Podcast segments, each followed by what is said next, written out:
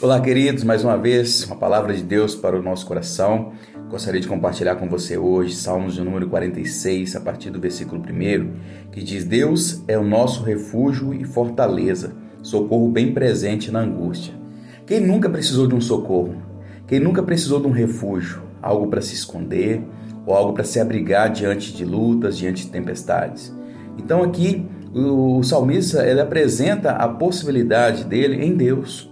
Ele não refugiou em si mesmo, nas suas próprias mãos, nos seus próprios recursos, ele crê em Deus. Então, ele acreditava que Deus dava a ele esse socorro bem presente na hora da angústia, bem presente mesmo. Ele tinha convicção que Deus iria socorrê-lo. Eu não sei qual problema você tem enfrentado, qual dificuldade, mas creia, Deus é seu refúgio e fortaleza, socorro bem presente na hora da angústia. Creia nisso em nome de Jesus. Um forte abraço, Deus te abençoe.